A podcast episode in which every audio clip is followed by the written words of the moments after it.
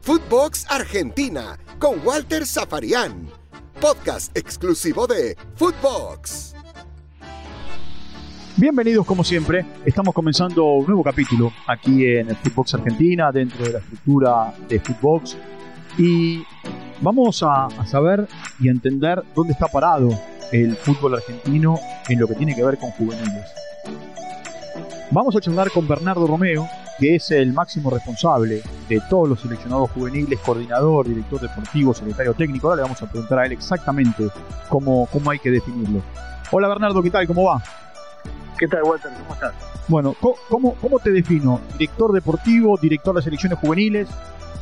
No, no, el, el, cargo es este, coordinador de selecciones juveniles. ¿no? Coordinador de selecciones juveniles.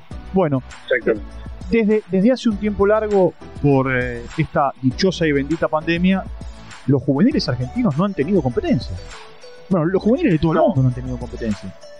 La verdad es que el 2020, lamentablemente, preparándonos para un torneo que era Montaigú, se nos suspende en marzo del 2020 y bueno, ahí empezó toda la, la odisea, todo el- el- lo que ya sabemos de, de pandemia y demás, que fueron un año y medio difícil para todo el mundo.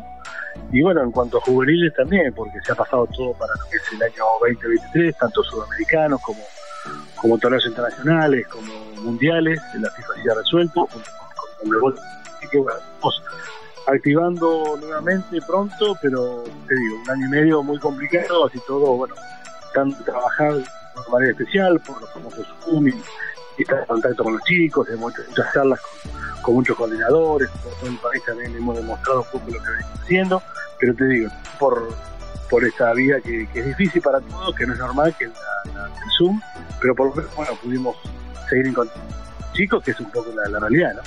A ver, eh, ¿hay una camada que se pierde, teniendo en cuenta que hay un sudamericano y un mundial cada dos años o no?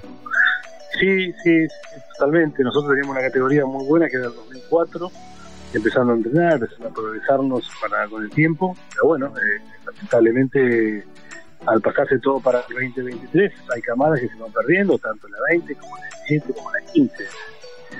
Es, un, es un- una situación muy difícil para todos, este, sobre todo por los chicos, camadas van a tener esas edades, van creciendo y, después está la selección juvenil, pero bueno, es lo que nos toca. Este, hemos charlado con Conmebol, hemos hecho muchas charlas con todo el mundo para ver qué se podía hacer o qué se podía resolver, pero lamentablemente este, un mes adelantábamos, otros meses atrasábamos, y bueno, todos llevamos un año medio ya medio complicado de, lo que es eh, estrictamente juveniles, ¿no? Eh, lo más importante es que también en AFA se ha arrancado los torneos hace un tiempito ya y ya por lo menos este, ya vinimos jugando, se pudo este, desarrollar bastante bien este año lo que es el torneo, pero a nivel internacional, a nivel competencia, todo retrasado. Claro, ese es otro tema, ¿no? Que cuando arrancó la pandemia, el 20 de marzo de 2020, eh, los torneos juveniles se pararon y arrancaron recién ahora. Tal cual, tal cual. Sí, sí, sí, por eso.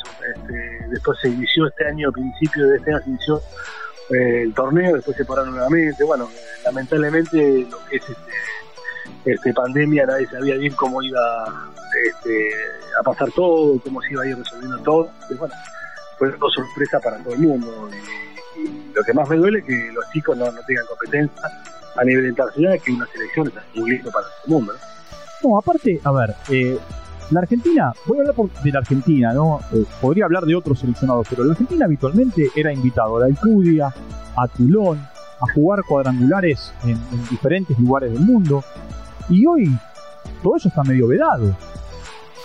Sí, sí, bueno, estábamos invitados al CUDI ahora este mes, eh, después con las restricciones que puso España, bueno, es en cuarentena, entonces esto todo es un, protocolo distinto, entonces se hace muy difícil competir con, normalidad y esto es día a día, hemos este, ido al predio, hemos estado a punto de iniciar eh, una preparación para un torneo internacional en, estos meses y la vuelta se suspendió, eso fue todo un ¿no?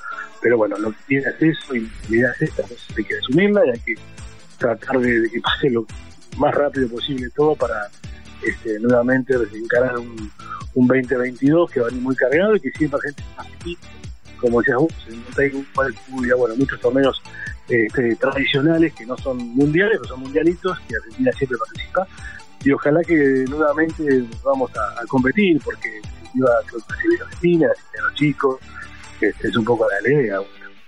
No, y aparte hay otra cosa, tampoco podés convocar jugadores eh, eh, al predio porque, ¿qué le decís? Vengan a entrenar.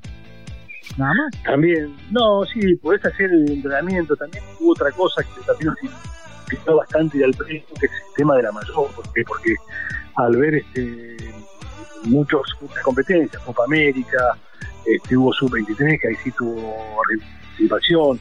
Entonces, bueno, eh, con el tema de protocolo, con el tema de, la famosa burbuja, este, es normal que ocupen los dos predios. Entonces hace muy difícil también sumarle un poco de juveniles a toda esa estructura, es complicado.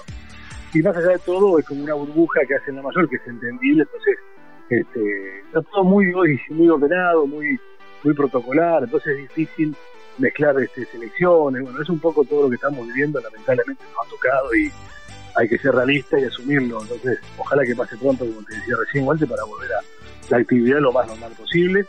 Este, entonces, bueno, en selecciones fueron dando prioridad a lo que es la mayor y lo que es sub-23, que después pegó el preolímpico, entonces, bueno, el pro, las Olimpiadas y, se pudo desarrollar normalmente en Tokio, ya fueron las dos actividades fuertes que hubo en el predio este año. Sí, y, Scaloni se quedó sin sparring, porque en definitiva siempre eh, la sub-17 o la 20 ofician de sparring. Acá eh, se tiene que conformar con los que habitualmente convoca y no son parte del equipo titular.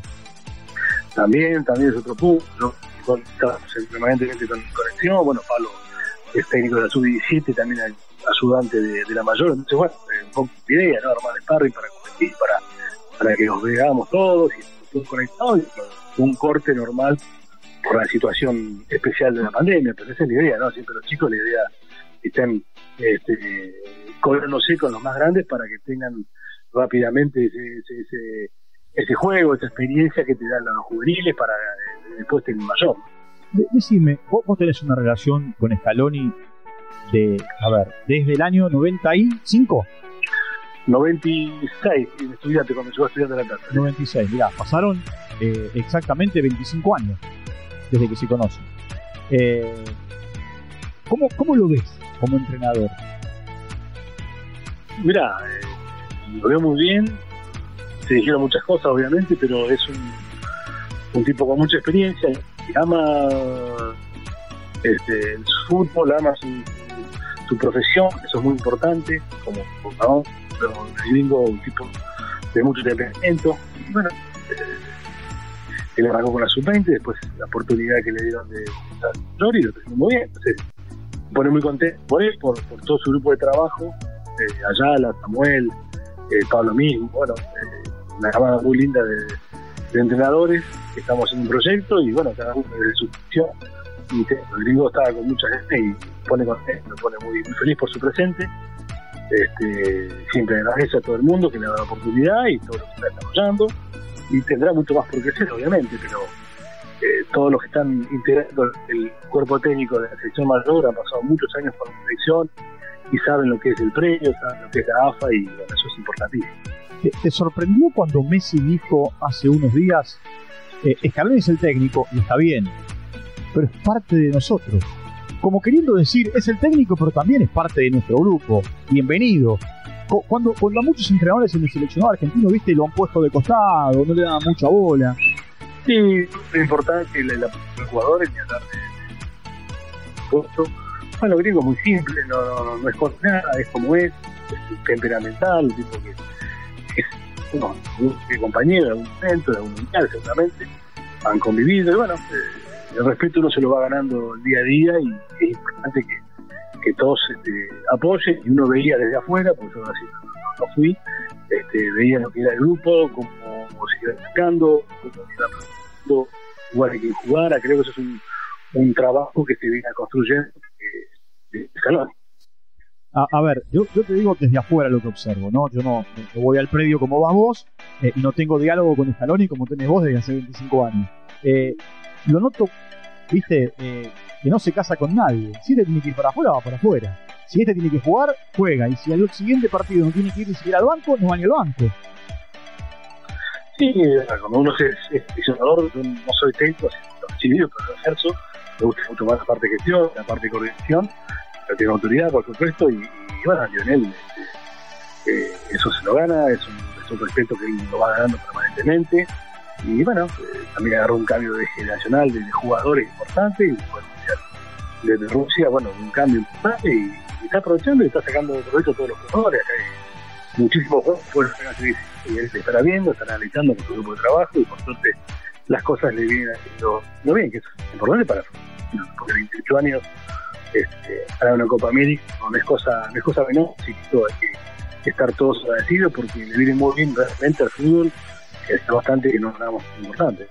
A ver, a ver, hace unos días charlaba con un amigo tuyo, que es eh, Marquín, ¿no? Y Diego me decía, Diego fue capitán de aquel equipo en el que ustedes fueron campeones, eh, y Diego me decía, eso de la escaloneta es del periodismo, eh, y, y es cierto, y es cierto, eh, antes era alguien que había ocupado un lugar que a lo mejor no, le- no le correspondía y hoy es un entrenador al que, bueno, lo bautizan con la escaloneta.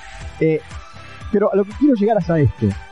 ¿Vos qué crees que debe haber sentido él, por más que estuviese metido en el partido, cuando la gente en la cancha de River el jueves de la semana pasada gritaba la escaloneta y no sé cuántas cosas más?